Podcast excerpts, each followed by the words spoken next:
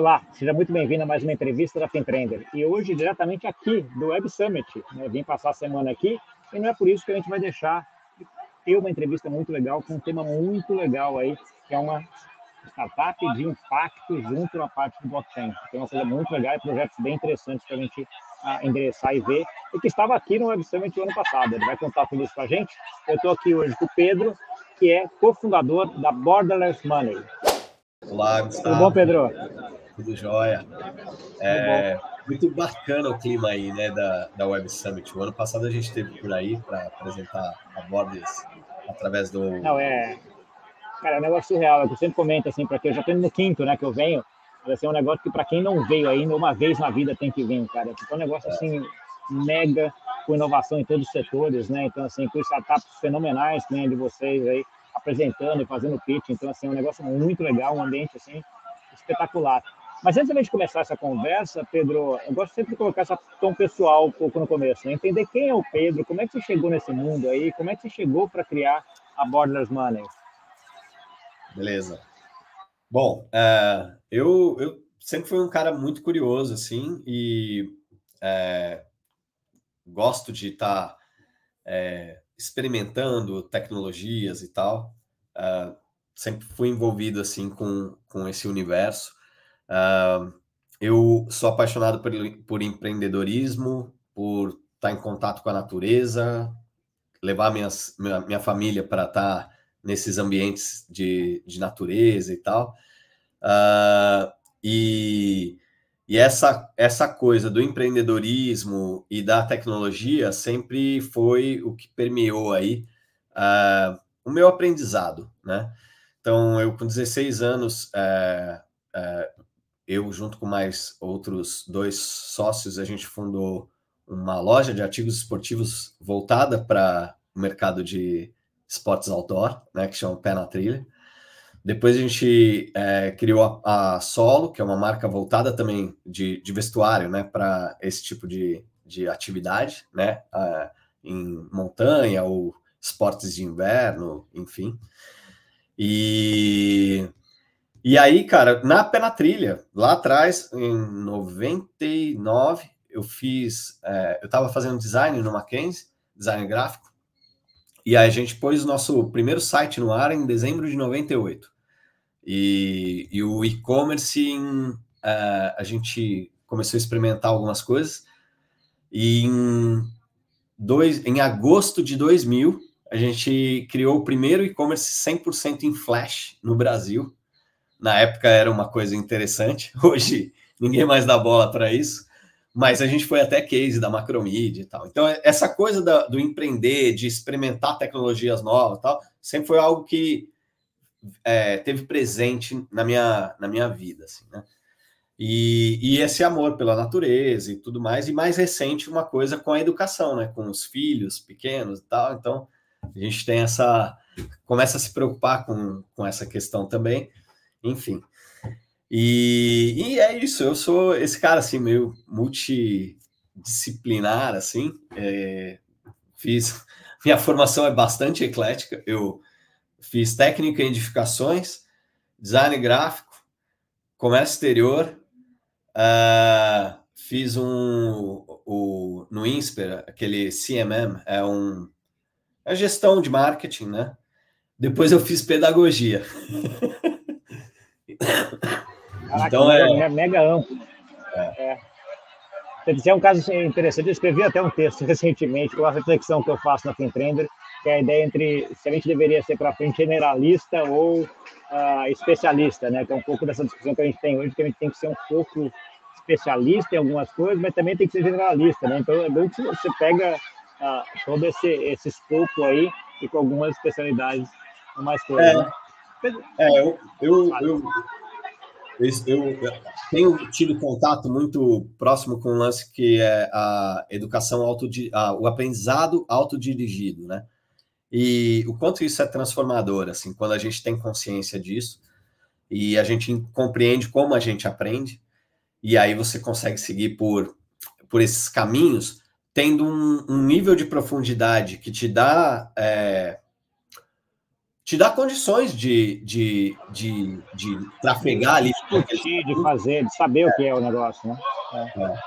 Sem, na verdade, se tornar tão especialista, mas ao mesmo tempo não é um, um generalismo é, enciclopédico, né? No sentido de que você também acumula muito, muitas coisas muito diferentes, mas você não conecta elas. Aí é um, é um negócio que acho que, enfim, é difícil. Acho que as duas coisas são importantes e, e a gente precisa de, de pessoas diversas também, que elas atuem de formas diferentes, porque cada fase, inclusive, de, de projetos e tal, tem essa um pouco disso, né? Tem alguns momentos que você precisa de um para so, resolver um problema, você precisa de alguém dessa parte da expansão, né? No design thinking a gente fala disso, né? E aí depois você precisa de pessoas que ajudem a, a fazer as escolhas e endereçar uh, e reduzir ali um pouco o escopo para a coisa parar de pé, né? Enfim. Então é, é isso. Eu sou um cara meio eclético aí, né? Eclético e empreendedor desde, desde, desde criancinha, quase, né? Desde moleque, Pedro, é. Como é, como é que veio a tua, como é que foi o teu primeiro contato com, com cripto, com Bitcoin, com a tecnologia? Como é que, como é que você chegou nisso?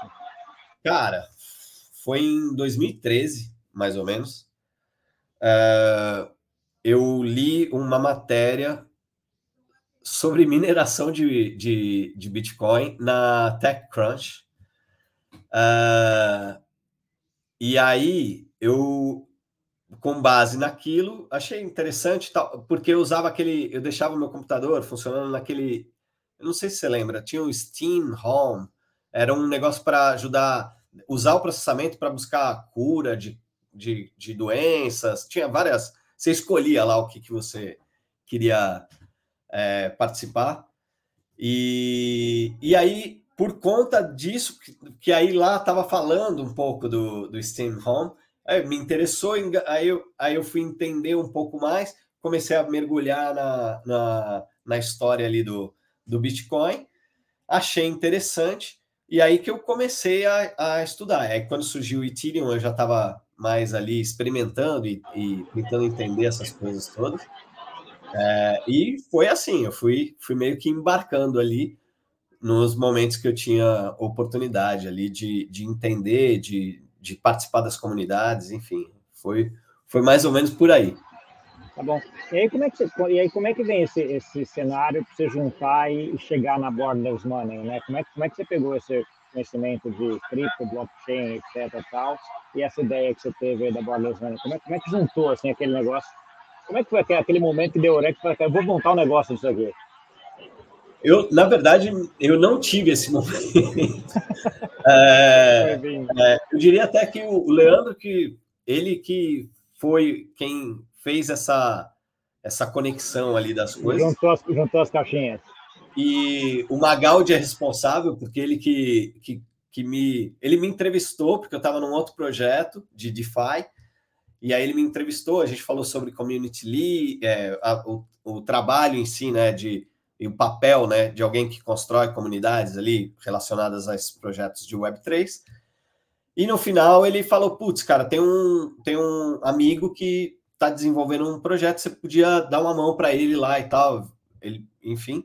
E aí ele conectou a gente. E o Leandro uh, teve essa ideia, e, e aí a gente, ele, a, a gente trocou muito e a gente veio, todos nós, né, aprendendo na jornada, né? Uma, não tem essa coisa de é, especialista em alguma coisa, né? Todo mundo ali tem a sua, a sua bagagem, né? e a gente vai construindo junto, aprendendo junto ao longo do, do, de todo esse processo, né?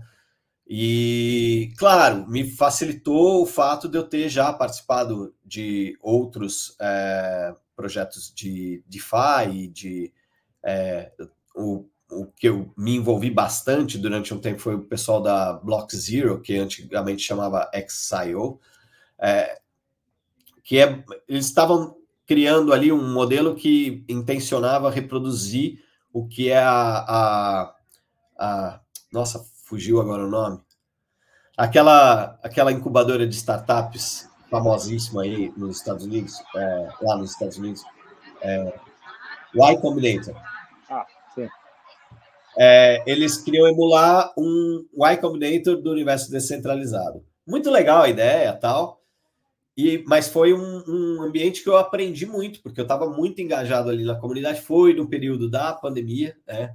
Eu é, hoje, já há algum, algum tempo, na verdade, eu já estou 100% vivendo de, é, de, de, trabalhos relacionados com esse universo de Web3, mas a culpa foi da, da pandemia, porque eu estava lá com os chalezinhos que a gente alugava, fazia os passeios de 4x4 com a galera lá, tinha os outros negóciozinhos ali, né, e tal, outras empresas. E aí, com a pandemia, ferrou tudo. Aí, aquela história de joga a vaca do, do abismo lá, né? Aquela história do. Da... Vamos ver o que acontece, né? É, é. Tem, tem, que, tem que tirar tem mais a vaca, agora tem que achar outra, outro jeito.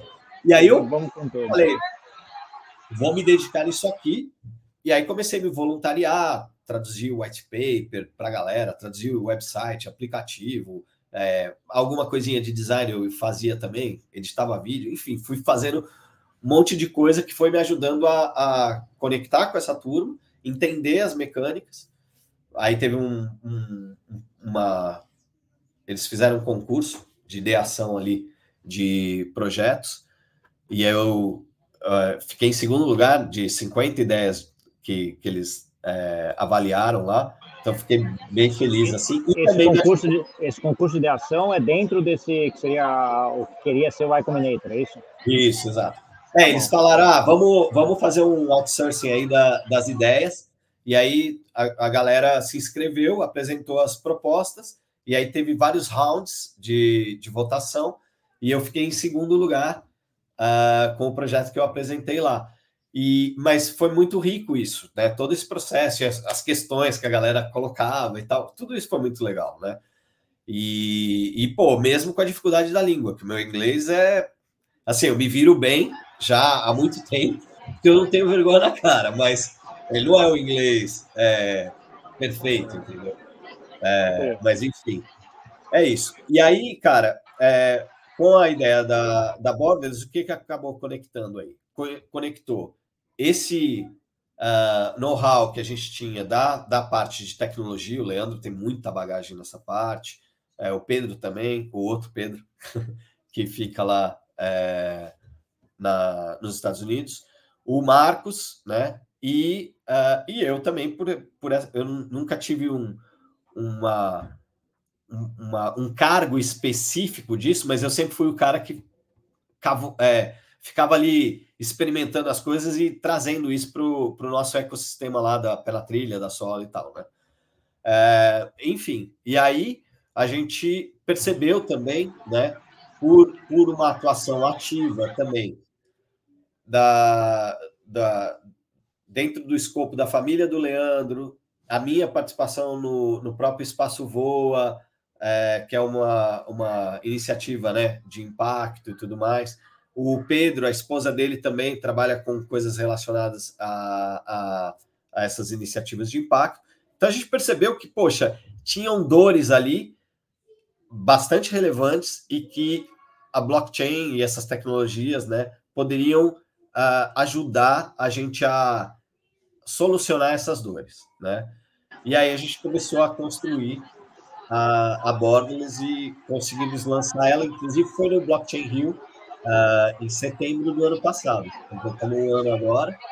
Uh, tivemos muitas coisas que a gente testou que foram legais e, e, e alguns conceitos se validaram, né? Uh, outras coisas não deram tão certo, né? É, deixa eu, antes de entrar um pouco nesse, nesses pontos, Pedro, conta pra gente, assim, o que, que era a ideia inicial da Borderless Money? O que, que, que, era aquele, a ideia de, tipo assim, eu tenho aqui, viu uma dor, qual é essa dor e como é que a gente vai atuar? Conta um pouquinho pra gente o que, que era isso lá no começo. Claro. Então, é, no, o que a gente percebeu?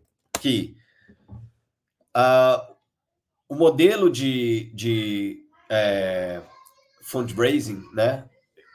Ele dependia muito da galera de tempo em tempo desviar o foco ali da, do, do propósito deles, que é trabalhar ali no, no, no, no gerando o impacto, para ficar indo atrás de captar recurso e tal.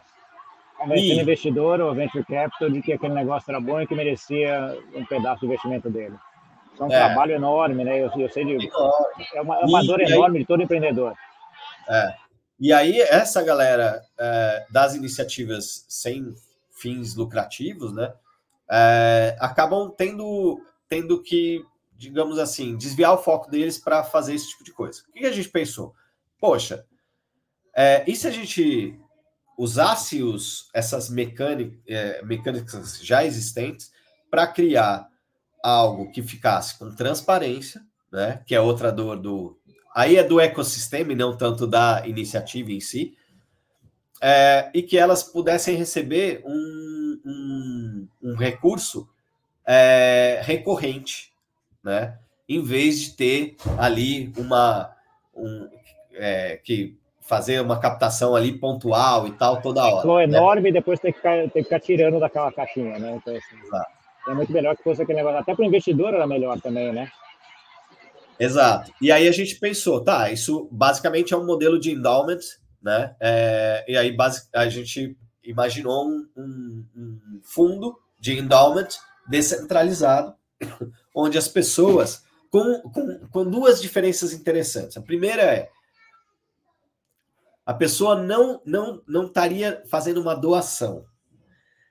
É, ou se a gente quiser transformar isso, ela estaria doando o tempo do dinheiro dela. Porque ele deixaria de estar rendendo algo para ela e estaria rendendo algo para as iniciativas, mas ele não abriria a mão do capital principal dele, né? Então, Entendi. ele, vamos supor, o nosso modelo era, você chegava com uh, o seu capital ocioso, que eventualmente estava ali na sua carteira, um, um, a gente levantou, cara, é, entre um dólar e 100 dólares, tinham na época uh, 350 mil carteiras só na rede Polygon, com uh, na média 20 dólares cada uma, ocioso, com mais de três meses parados, né? E aí, a gente falou, pô, se a gente conseguisse que a galera colocasse esse dinheiro que está parado ali, esses dois meses podia estar tá rendendo 700 mil dólares, dois meses rendendo, gerava um recurso para essas iniciativas. É isso. O modelo é esse. E no final do período, o cara, ou no momento que ele quisesse, ele, ele resgatava. Tá? Tirava Bom, o principal dele, o cara botava 100 lá e daqui lá, um ano ele tirava os mesmos 100, só que o rendimento daquele 100 ia para essas, essas iniciativas de, de impacto. Basicamente é isso. Né? Tá esse era o modelo inicial. É o modelo atual ainda ou vocês tiveram, tiver alguma mudança de rumo aí dentro da Borderless? É, a gente, na verdade, agora está entrando numa nova fase. A gente percebeu que é, esse modelo ele é interessante no, e, e, ele é o que vai dar é, é, engraçado, porque assim, a gente vê que ele é o que vai dar o, a longevidade e a sustentabilidade, mas no curto prazo ele leva um tempo maior para ganhar atração por dois motivos. Primeiro, o modelo de endowment não é algo que as pessoas estão acostumadas e, e as próprias iniciativas é, têm receio, fica sem entender muito bem de onde está vindo esse recurso, né? É, para muitas pessoas que estão acostumadas a fazer é, filantropia e, e, fazer esse tipo de coisa, é, eles ainda preferem simplesmente doar, é, em vez de, de, de, de, de ter que lembrar que ele largou um, um dinheiro ali em algum lugar, enfim, né? Uh, e, pra, e do ponto das iniciativas também tem uma questão que no modelo que a gente fez, né, ele é, ele é democrático. Então, eu não, eu, não, eu não reproduzo um modelo competitivo, que é como a maioria dos é, modelos de, de, de fundraising são. Você coloca uma galera para competir pelo bolo ali, e aí sempre tem aquele time que é melhor estruturado, às vezes até, meu, a galera paga profissionais ali para preparar e tal, não sei o quê, e os caras captam maior parte do bolo, e aí a galera que super seria beneficiada, não precisava nem ser tanto, mas sobra pouco para elas. que a gente pensou? Cara, vamos inverter essa lógica. Então, o, quando o, o yield é gerado, ele é distribuído para todas as iniciativas e não somente para uma. E, mas isso, ao mesmo tempo, a gente percebeu que faltou um pouco de engajamento das iniciativas em relação a divulgar, né? Por vários setores, vários fatores. Tem essa barreira mesmo da Web3 e de tipo é, como que as pessoas vão a, a, aportar esse capital ali, enfim, né? Mas que vez eh, foi muito bom porque nesse processo de um ano tipo, surgiram novas soluções que a gente quer incorporar, né? Mas, é, então, assim, por exemplo, nesse, isso daí vai ser apenas uma das partes da, da, da nossa solução para as iniciativas. Então, vai manter isso, ele vai ser aprimorado. A gente vai, vai criar lá, em vez de só ter as opções três meses, seis meses e 12 meses, a gente vai ter uma opção no final que é doar. E aí o cara, meu, ele tem lá 20 dólares ali parado. O cara que não quiser colocar o dinheiro, ele vai se empreender os 20 e acabou. Entendeu? Exato. E aí aqueles 20 vão entrar nesse fundo de endowment e vão ficar para lá é, para sempre, gerando uh, esse, esse yield. É. Tá? Então, é, é, é, nesse, nessa parte. Ah, e teve uma outra mudança uh, na parte do, do endowment. A gente tinha feito, na prática, 17 fundos, que a gente estava uh, relacionando cada uma das temáticas da, das ODS, né? Os Objetivos de Desenvolvimento O que a gente percebeu é que uh, pode até ser algo interessante de, de ter alguma divisão no futuro, mas para simplificar né, uh, todo o processo, a gente falou: não, cara, vamos concentrar todo esse, esse recurso em um único pool, né? É, e, e aí é, esse pool vai distribuir para todos, independente da temática que a, é, a porque, É mesmo porque, Pedro, eu imagino que você talvez não consiga também o investimento em todas aquelas temáticas, né? Que é, gera uma dificuldade você ter que ter 17 uh, uh, empresas daqueles temas, né? Então, às vezes você não tem, você tem cinco de uma e não tem zero de outra, talvez. É, foi, hoje a gente tem mais de 40 iniciativas cadastradas na plataforma, que é um número interessante. A gente tinha um, uma meta de 200, isso a gente não conseguiu atingir ainda. É, mas, é, ao mesmo tempo, a gente também tinha uma, um objetivo de ter pelo menos cinco, é, iniciativas de cinco países diferentes. E a gente conseguiu ter, além do Brasil, outros seis países. É, então, isso foi legal, né? Uh, e aí aconteceu isso. Teve uma concentração muito grande é, no setor de no, na, no, no ODS de educação. Então tem nove causas concentradas ali. E aí tem algumas, algumas dessas ODS que acabaram ficando vazias, e aí é isso. A gente percebeu que, cara, não faz sentido fazer essa divisão, não no, no, nesse primeiro momento. Talvez no futuro alguma divisão, porque a gente percebe, né? Que até foi interessante ver que é, a gente conseguiu uma galera de educação mais forte ali dentro do, do, do, do da plataforma, porque, em geral, esse universo de refi, né, que são as finanças regenerativas, ele teve uma, uma aderência muito fácil com o, o escopo do crédito de carbono e a galera do, do meio ambiente e tal.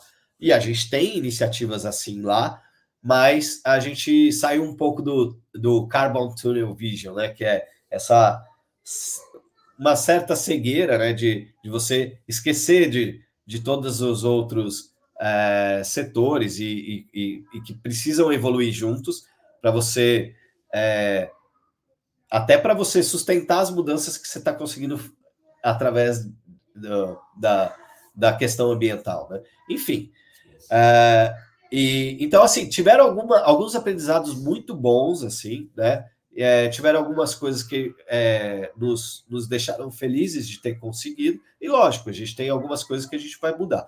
Então, essa, esse fator aí que eu falei, só do, da parte do DeFi, do, do Endowment, é uma coisa, mas a gente também fez experiências, né? A gente lançou coleções de NFT uh, na, na, na, plataforma da Gate.io e foi interessante pelo aprendizado, mas o, o, a barreira de entrada para você passar pelo QIC, blá, blá, blá, não rolou. Então não teve. A gente teve situação que a Carol do Educar estava do lado da pessoa e a pessoa não conseguiu é, porque ela não, não, não, não era aprovada ali no QIC, tinha alguma dificuldade. Quando, quando foi isso, Pedro? Foi esse ano ainda. Esse, esse ano. É. Cara, porque tem algumas iniciativas assim, eu estou usando até esse episódio, por exemplo, tem um NFT associado a ele, que eu vou colocar o código aqui ah, legal. retirar, do Botas, que ele tem uma, uma abstração muito interessante, que ele faz via o Gmail e tira um pouco dessa fricção, que é mesmo, né? Uma fricção enorme, né? Então, assim, ele resolve essa fricção com, com isso. Então, assim, bobear, até vale a pena você testar de novo com essa coisa, porque assim, é, talvez o, resolva esse problema, né? O lance do account abstraction, né, que é, é, é você usar o login social para criar a sua carteira, a gente até já implementou lá atrás, porque as iniciativas não, não iam ter carteira. Então, e eles não iam entender que se a gente falasse, ó, oh, você precisa baixar MetaMask, guardar as jogar na Polygon, é. então a gente já tinha feito a parada usando uh, isso, né, na nossa solução. Mas a, o, o nosso, aí o que a gente está fazendo? A gente está criando o Art for Good, que é um marketplace para conectar artistas que estejam é, sensíveis a determinadas causas e a, ou às vezes até faz parte da comunidade de alguma iniciativa. Eles criam a arte, é, recebem um, um, percentual né, de, pela, pela criação, mas a ideia é que é, esses NFTs que são vendidos ali, eles levantam fundo imediatamente para as iniciativas e uma fração também vai para o, o pool lá do DeFi, essa que a gente fala que é um fundo de valor compartilhado, né? Então, é, foi algo que no, em todos esses períodos aí de aprendizados, eu me conectei muito com o pessoal dos recursos regenerativos aqui no Brasil, que é o RERE, né? E, e eles, é, a, a, gente vem, vem trabalhando junto ali e, e, e tendo essa troca de, de aprendizagem ali, e eles é, é, ajudaram a gente a, a, nós, né? Eu também faço parte do Rei, então nós ali no processo a gente conseguiu é, remodelar alguns termos, né? Porque endowment não é algo que é palatável para a galera aqui, nem para as iniciativas, nem para quem está é, contribuindo, né? Então a gente está chamando de um fundo de valor compartilhado. Né? Tá bom. Pedro, deixa eu entender uma coisa, porque assim, a minha forma de ver, você tem lá a parte que você capta dinheiro, né, via esse, pessoas que deixam dinheiro lá e a rentabilidade você aplica nessas, nessas iniciativas, ou alguém que quer doação, agora que é essa nova coisa que você quer colocar. E aí você tem do outro lado a seleção. Né? Onde vai esse dinheiro? Né? Para quem que vai? Como, como, é que, como é que você trata isso? Qual o processo que você tem? Ah, se alguém estiver ouvindo a gente que fala assim, cara, eu tenho aqui um projeto legal, tal, etc., como é que ele chega? Aí, como é que é esse processo aí dentro? Cara, é, bom, pra, isso é outra dor que a gente percebeu das iniciativas principal. Bom, a tese que a gente tem é que pequenas iniciativas que estão estabelecidas aonde o problema está e na comunidade que, que sente a dor ali na pele são mais eficientes do que você ter uma grande iniciativa que está atuando, é, enfim, num, num, modelo centralizador de você. No Brasil inteiro. Então, a, a, ideia aqui é uma ideia bem de, que vem até de Web3, de coisa bem descentralizada mesmo. Você vai pegar aquele cara na ponta que vai ter aquele problema naquela específica comunidade. Exato. E aí, quando a gente começou a explorar e entender esse universo dessas pequenas iniciativas, o que a gente percebeu? Os caras não tem um redator de texto, não tem é, um, um, um, profissional de, de marketing ou de design para criar, enfim, uma arte e tal. E normalmente é focado em uma pessoa que tem aquela ou que tem a coisa que é... É isso aí. É o cara ali que está segurando de pé uma horta urbana, entendeu? Ou uma, uma, um, um grupo de pessoas ali que montou um espaço de aprendizagem autodirigida, né? É, um, enfim, várias coisas, né? É, e aí a gente, a gente, então o que, a gente pensou? Vamos, vamos entender aqui qual é a dificuldade dessa galera. A gente quer uh, resolver para eles essa fricção. Então é basicamente um formulário. Ele não precisa saber de conta de, de, de carteira, nada disso, porque ele loga com o Gmail, o, ou a conta de e-mail ou o login social dele. Ele cria a, a, a conta ali e ele já consegue cadastrar. E aí, a outra dor que a gente percebe é que é difícil para essa galera, porque quando você entra nas plataformas de crowdfunding, você vai olhar lá, são poucos projetos que conseguem manter atualizado a, a parada. Então, o que, que a gente idealizou? Isso ainda não, não chegou nem nessa etapa ainda, mas a gente vai ter isso. Que, cara, a maior parte dessas pequenas, o que eles conseguem fazer é, é registrar no Insta, no, no Instagram ou no Facebook da vida, o dia a dia ali, e aí, através daquilo, é, as pessoas interagem, comentam, não sei o quê, e aí você, é, você tem uma certa é, verificação ali. É, é. E aí, então, assim, o que, que a gente pensou? Simplesmente embedar isso, né? Essa é, timeline do cara na página dele dentro do nosso ambiente. A gente ainda não fez essa etapa porque não, não, não chegou nesse, nesse, nesse momento ainda, mas faz parte do, do da ideação que a gente teve. Uh, então é basicamente isso. Se o cara tem uh, uma presença em alguma das redes uh, e ele preenche ali aquele cadastro, ele já pode começar a participar. E aí a gente, como é a intenção é que essa governança seja totalmente distribuída, porque eu não tenho como ir lá, por exemplo, a gente tem uma iniciativa cadastrada de lá da Tanzânia. Como é que eu vou lá verificar se o cara está fazendo o que ele está fazendo? Não tem como.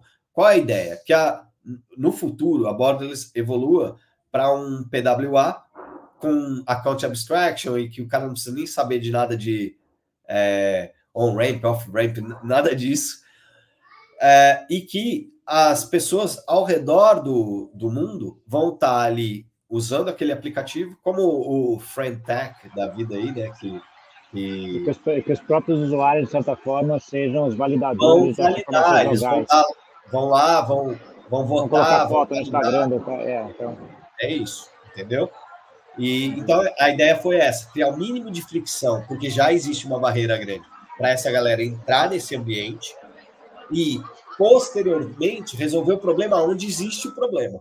Então, e aí, lógico, a gente vai precisar da governança é, compartilhada com a comunidade para que isso aconteça. E tá então foi é esse o caminho que a gente adotou. Né?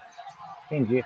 A gente falou de muita, muita coisa aqui, de que o Web3 não está bom, carteiro, o cara tem a Cloud Abstraction, toda essa parte que a pessoa tem que, tem que ter para fazer isso, é uma coisa, mas assim, essas são as partes que são aquelas partes negativas, ou até não tão boas em relação a isso. Mas tem muita mais vantagem, tanto é que vocês estão usando o blockchain para isso, né? Então, assim, tem muito mais vantagem.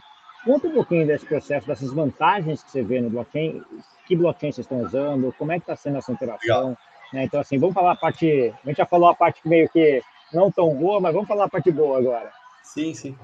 Não, cara, é... bom, a gente, inclusive, esse ano foi muito interessante, porque surgiram essas. É, começaram a surgir mais projetos incorporando essas soluções, e é como, como a gente imagina a Borderless, né? Hoje, isso também foi um processo lá que nós, dentro do, da participação ali no Rerê, nós tivemos essa consciência. A Borderless, ela, ela vai deixar de ser apenas uma plataforma para se tornar uma, cura, uma curadoria de soluções é, e um, talvez uma rede de infraestrutura, porque a gente vai conectar diferentes infraestruturas que já existem, pra, mas com uma interface, uma usabilidade muito fácil para que as pessoas nem, nem precisem pensar no que, que elas estão é, interagindo ali é, nem precisa saber toda essa, essa tecnologia que está acontecendo por trás. E então esse é algo que mudou muito assim na nossa visão inicial, né? É, mas que está abrindo um, um, potencial muito grande. Então, por exemplo, a gente essa questão mesmo, né? Eu falei do marketplace de NFT. a, o pessoal da Go Blockchain é, criou uma solução que é incrível, assim, aceita Pix, enfim, é super é, easygoing ali, né? Tipo, não tem fricção. E, e aí eles, a gente, através de uma parceria com eles, eles disponibilizaram isso para a gente, uh, ah, para a gente estar tá utilizando. Então, até o meu agradecimento aí ao Henrique, ao, ao Velica, por essa, esse gesto e a toda a galera lá da Gol. É, e, e ao, ao, mesmo tempo o pessoal da Mob Up está ajudando a gente a criar a parte do, do, do staking para as votações e o voting power, toda, todas essas questões lá que a gente está bolando umas mecânicas ali. Então, a gente vai conectando essa, é, essas soluções, né? Buscando simplificar ao máximo o, o dia a dia ali de quem está uh, participando ali da, da, nossa plataforma. E a, a, rede que a gente escolheu foi a Polygon, justamente porque ela tem uh, uma questão de, de transação uh, num valor acessível e que não, não tem um custo tão alto. Para você ter uma ideia, a gente, para as iniciativas, quando elas criavam a, a conta, a gente previu que o contrato oferece para pagar a transferência do, é, se ele precisar fazer uma conversão lá, ele, ele é tipo um faucet, né? Então o cara recebe lá uma, uns centavinhos ali de, de MAT para poder rodar as primeiras é, as primeiras é, transações ali. Né? Então, e, e aí, pô, ela tem é, um, um, ecossistema de DeFi bastante vivo, né? Assim, bastante rico. A gente acabou de fechar uma, uma parceria com a QuickSwap, eles vão lançar um produto novo e a gente vai estar ali na, no, no front-end deles, ali na, na, na, parte lá. Já, já somos listados por eles, então também você não precisa pegar o código do, do token para pôr lá para achar, enfim, e ainda aparecer aqueles alertas. Nossa, tem certeza? Você põe lá bom, já vai aparecer a nossa, a, o nosso token lá e, e dá mais confiança para a galera. Conta um pouquinho, pra, conta um pouquinho então desse token, esse, uh, Pedro, o que, que, é esse token? Ele é um utility token, para que, que ele serve dentro do ecossistema da Borders? Ele é um token de governança. É, ele tem um papel importante na governança do ecossistema da Borders.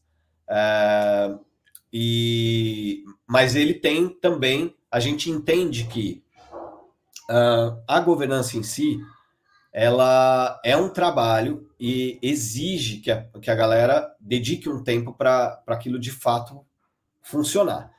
O que a gente mais vê por aí são é, pseudo, pseudo-governanças, né? Então tem lá meia dúzia de baleias que tem uma quantidade absurda de token e eles meio que direcionam o caminho e as decisões, né?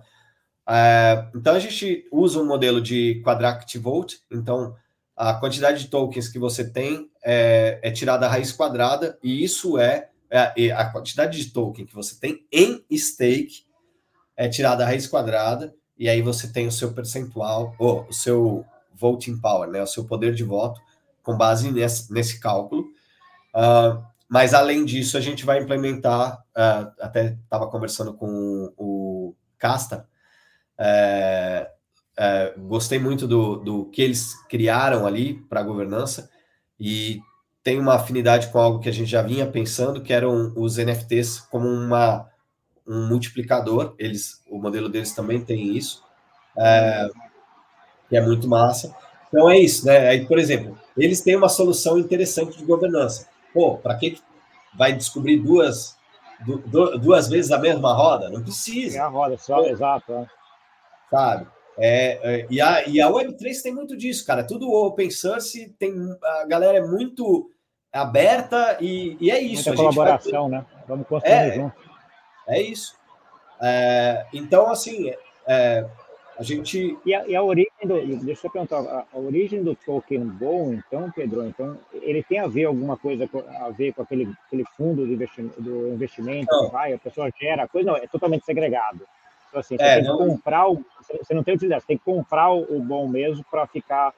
Para ter essa, essa governança, até tem, até tem previsto no nosso programa de, a gente está chamando de governance mining, né? Que é basicamente conforme as pessoas forem participando também de outras atividades, até off-chain, de repente vai ter um evento ou vai. A gente percebeu também que é importante a gente ter pessoas atuando junto com a iniciativa de impacto em outras esferas, né? Não só a financeira, né?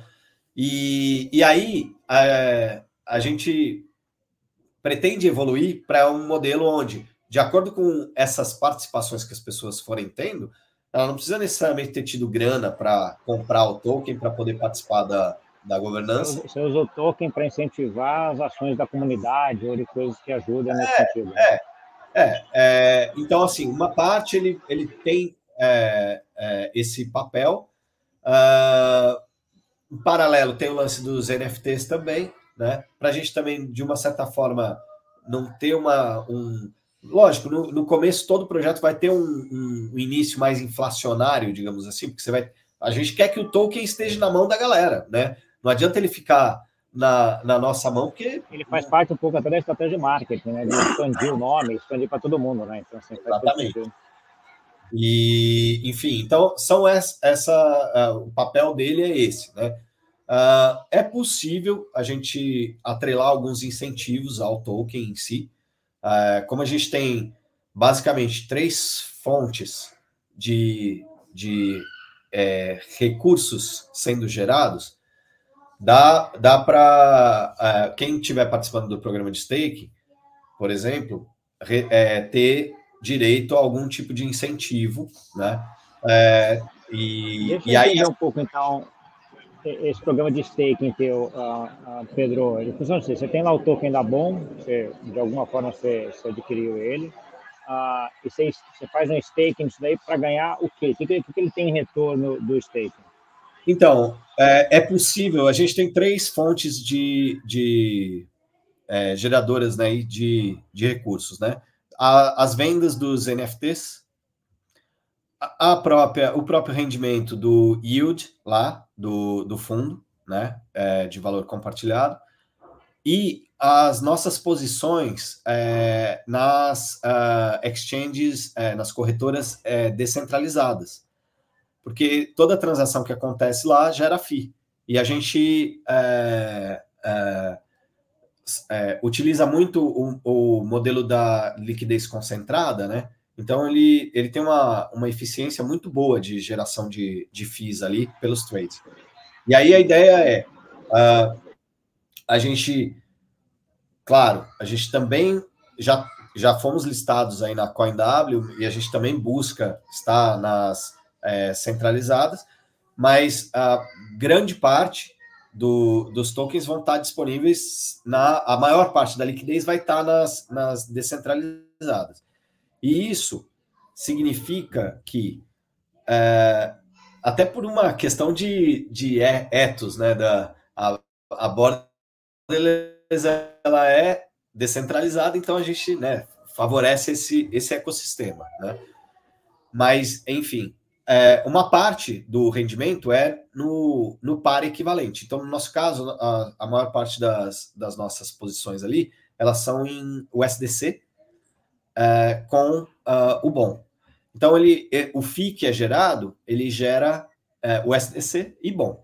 A parte de bom, a gente pode pensar de como distribuir para. Tudo isso faz parte da, desse processo da governança que a gente vai, na hora que a coisa tiver significativo ali, a gente vai começar a, a desenhar melhor né, e entender o que, que a comunidade espera que a gente faça. Vocês falaram, não, a parte que é bom queima. A gente pode queimar, entendeu? Do, do, do que foi gerado no fim. Ah, não, vamos fazer o seguinte: a gente faz uma, uma, uma carteira separada para incentivo de novas iniciativas que estão entrando e, e elas já terem lá sei lá, o um mínimo lá de tokens para começar a participar. É. É, enfim, tudo isso pode ser decidido, mas o, a parte do SDC, a gente, a, a gente poderia pegar uma, uma, uma fração disso, desse FII que foi gerado, para alimentar e, e a galera que, que, E aí é um real yield, ele não está recebendo bom, ele está recebendo o SDC. Né? Ah, e a mesma coisa, então, o NFT ele é vendido via Pix, né, ou via Matic, é, mas transforma essa receita em uh, ah, USDC para enviar para as iniciativas e para e o artista, e uma parte uh, pode ser direcionada também para quem está é, fazendo o staking ali. Claro que a gente sabe de todas essas questões de, é, regulatórias e tal, é, é um ecossistema que ainda está evoluindo, né? E, e, a gente está atento a isso também, enfim. A, gente, a Borderless ela não é sediada no Brasil, ela é uma empresa é, global. A ideia, a empresa não, ela é uma instituição, né? A gente ainda tem os caguetes aqui do, é, mas ela, é, por ser uma instituição que, que vai estar tá aí no ecossistema descentralizado é, ao redor do mundo, ela não tem uma, ela não tem uma pátria, né? Apesar de que, é, como somos brasileiros, né, os, os cofundadores aí, a, a gente, óbvio, ganhou muito mais tração aqui, muito mais o Brasil espaço. é onde tem mais contatos, né? É. Mas a gente está indo para essa fase de, de expandir, né? É, Pedro, o é modelo isso. de monetização, né? Como é que, como é que assim, a Borderless, né, como uma entidade, ela ganha dinheiro? De onde vem o dinheiro que sustenta a estrutura ou o que precisa ser feito? Então, a, a gente foi, é, a gente teve, recebeu investimento de um fundo privado, né, é, para fazer tudo que a gente vem fazendo até aqui, né? É, e mas ele, ele nos leva até, digamos, esse primeiro ponto, né? Depois a gente vai precisar de fato ter uma captação maior para a gente poder é, seguir para uma outra etapa, que é para materializar todas essas coisas que ainda estão, não, não foram implementadas ainda, mas que elas estão é, no nosso roadmap, né? É, e, e, enfim, então, é assim que a gente veio até aqui, né? Uh, em relação ao modelo, a mecânica é, é, é, que, que foi construída foi alinhar o, o incentivo ao, uh, do, do, do, custeio da, da, dessa infraestrutura com quem está participando dela, né? Então, quem está atuando na governança.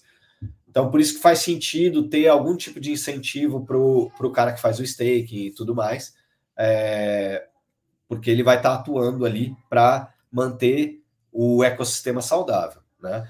É, bom, nesse caso, o, a, uma, a gente tem uma taxa de performance sobre aquela parte do, do, do DeFi, né? Então, é, ela é de 10%. Então, 10% do, do, do que foi gerado ali de rendimento, ele vai, vai ter esse. esse e, e esse percentual ele é ele pode variar. A gente vai, vai ter isso no, no contrato, que via voto vai permitir que você oscile de entre 5% e 20%. E aí depende do momento, a, a comunidade vai decidir qual, qual o melhor modelo vai depender dos custos da infraestrutura, enfim, tudo isso vai ter que ser ponderado. É, tem muita né? coisa, né? até tamanho, né? À medida que você vai tendo mais dinheiro, mais uh, investimento, mais o percentual tende a cair, né? Então, Exatamente. você tem que ir ajustando isso aí. Né? Exato. Né? É, o, o, modelo foi pensado para ser um, um time pequeno, com não precisa de, de uma, um, um time muito inflado, então, e que, e que possa ser tocado é, sem ter grandes dificuldades, é, mais uma vez, tirar as fricções de todos os lados, para aí sim você ter um, um, uma infraestrutura pública de fato, que, né, e que possa ser é, sustentável a longo prazo. Então, as fontes são as mesmas que eu comentei ali, né? Então, o, uma parte lá das vendas dos NFTs é, vai para o fundo, mas uma parte também pode custear as despesas operacionais ali do dia a dia, né? Uh, a mesma coisa no, no modelo ali do, do DeFi, que tem essa taxa de performance, e na, na questão da, dos FIIs que são gerados através, através do trade do, do token. Então, então essas tem outras possibilidades também. A gente está pensando num outro modelo de doação direta, que é a pessoa faz a doação para uh, eh, ela clica num botão único ali e automaticamente é, faz um split para todas as, as carteiras ali, de todas as iniciativas que estão no negócio. Então, eu gostei da plataforma, mas quero fazer uma doação, mas, mas quero que esse dinheiro chegue agora para as iniciativas. Não quero que ele vá ficar rendendo e aí depois fazer essa distribuição é, é, recorrente. Beleza, a gente vai te dar uma solução, um caminho para você fazer isso. Entendeu? E aí você já tem uma curadoria das iniciativas também. Então, percebe que assim, o nosso papel é muito mais de como a gente cria uma infraestrutura onde a gente tenha toda a comunidade de DeFi, Web3, né, até a Lens Protocol tá, tá despontando aí no, na, no, nesse social é, é, descentralizado, né? Das, das e, a, né? e a hora que a gente consegue que isso se torne muito fácil de usar e a gente consegue incorporar isso de alguma forma dentro do, do modelo da infraestrutura da Borderless, percebe como a gente vai estar tá ali é, tendo uma infraestrutura que conecta diversas soluções é, para que a própria comunidade faz a curadoria. Aonde vai investir o recurso? Uh, para quem vai, é, quais são as iniciativas que vão receber? Uh, uh, qual, quais os, os percentuais né, que vão ser distribuídos de qual forma? Cara, é tudo. É, todo o nosso foco está na construção dessa infraestrutura. É para o mundo, não é, não é, não é para o Pedro, não é para o Leandro, não é, né? é, é uma coisa que a gente vislumbra que ele possa andar sozinho. Boa, Pedro. Olhando um pouco agora esse, essa criança daqui uns 5, 10 anos, né? O que seria sucesso para você do ponto de vista que está montando isso? Assim, cara, se daqui cinco anos ele estiver desse jeito, eu vou estar tá feliz. Que foi aquele negócio, falei, caraca, o negócio foi para onde eu achava que ia, o negócio está tendo impacto que eu achava que deveria. O que, que é isso? Cara, é... talvez eu ainda esteja um pouco preso à ideia do endowment, né, do, do fundo de valor compartilhado, uh, em relação a, a quanto isso pode ser potente em termos de, de resolver essa coisa da recorrência, sem o cara ter que ficar passando chapéu uh, e ele puder, puder se dedicar ali ao propósito dele. Eu acho que a gente tinha colocado né, como, como meta isso, e, e, eu acho que é algo que a gente precisa buscar. Como eu te falei, só na rede Polygon, e a, a Borderless ela pode evoluir, né? Tudo depende de, óbvio, de recursos e de, e de outro, outros times e outras soluções que possam surgir, mas e a gente possa incorporar, mas ela pode ser multi-chain né, no futuro. Ela pode estar é, em outras redes também. Eu vi que a Stellar Uh, tem uma solução de off-ramp uh, com agentes espalhados pelo mundo inteiro que pode facilitar essa questão para as iniciativas deles uh, receberem, não em USDC, já receber em, em cash ali é, a, a, a, o recurso que está sendo gerado para eles. Então, tem alguns obstáculos aí, é, mas tem algumas soluções, e aí a gente pode chegar nisso. E aí, nesse sentido, uh, o que a gente coloca como um objetivo aí de longo prazo é conseguir um bilhão uh, de dólares dentro desse fundo de valor compartilhado. É, é bastante audacioso, a gente, é, enfim, está muito longe disso, é, óbvio. mas, mas, é, Vou que pegar aquela, frase que to, aquela frase que todo mundo fala, né, Pedro? É para sonhar, tem que sonhar grande, né? Cara, é só. É, foi, foi uma. Cara, tudo isso está atrelado àquela conta simples que a gente fez no começo. Se tem. Se a galera, né, 350 mil carteiras com uma média de 20 dólares parado, é, só na rede Polygon, que dá 750 mil dólares, não, 700 mil dólares, cara, você já está perto de um bi aí, com, sem, sem contar a galera que realmente, meu, Não, eu. As outras vezes. A galera que é ativista, que quer é, é, materializar isso e que acredita que esse pode ser um caminho legal. Então, é, eu sei que tem uma pitada de audácia aí, mas ao mesmo tempo é, ela, ela é embasada em, em coisas que a gente pôde observar que esse ecossistema está é, tá pronto para isso. Né? É mais uma questão de a gente realmente ter essa infraestrutura confiável, com mínimo de fricção, para que tudo isso aconteça. Tá bom. Ótimo, Pedro. A gente chegou aqui mais ou menos perto do tempo aí de que é seu tempo aí. Eu queria que a gente tinha para conversar. Eu queria que você deixasse agora duas coisas para a gente. Uma mensagem final aí para quem nos ouviu e também onde eles entram em contato contigo. Legal. Bom, é, eu quero agradecer muito, assim, é, eu, eu, gostei muito, assim, da, da, sua condução, foi muito gostoso aqui, foi, é, me senti muito à vontade e é, adorei a participação aqui, obrigado demais pelo convite. É, e, e, agradecer todo mundo aí que está assistindo a gente também pelo tempo dedicado aí.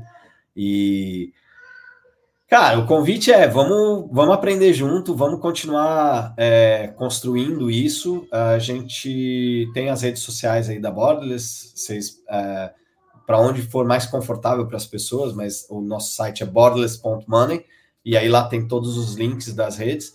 Eu estou bastante presente ali no, no Telegram. É, o, meu, o meu Telegram é Pedrox com X, TPZ, tudo junto. T de tatu, P de Pedro, Z é, de zebra. é, e aí, é, enfim, podem entrar em contato aí com a gente e chegar nas nossas redes aí.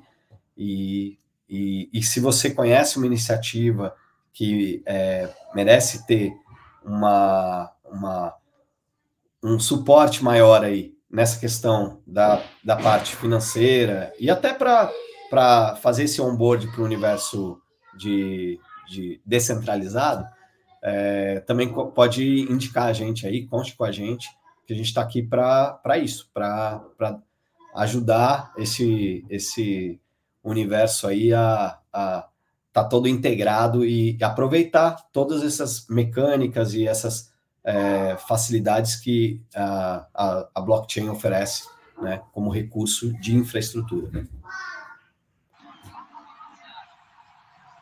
Tá ótimo. É, eu que agradeço, Pedro. Foi ótimo conhecer um pouco mais sobre a Borderless uh, Money. Eu acho, eu acho que tem um fato interessante que você comentou no final, e que eu aconselho todo mundo, cara, que assim é educação e experimentação, para mim, tem que andar junto.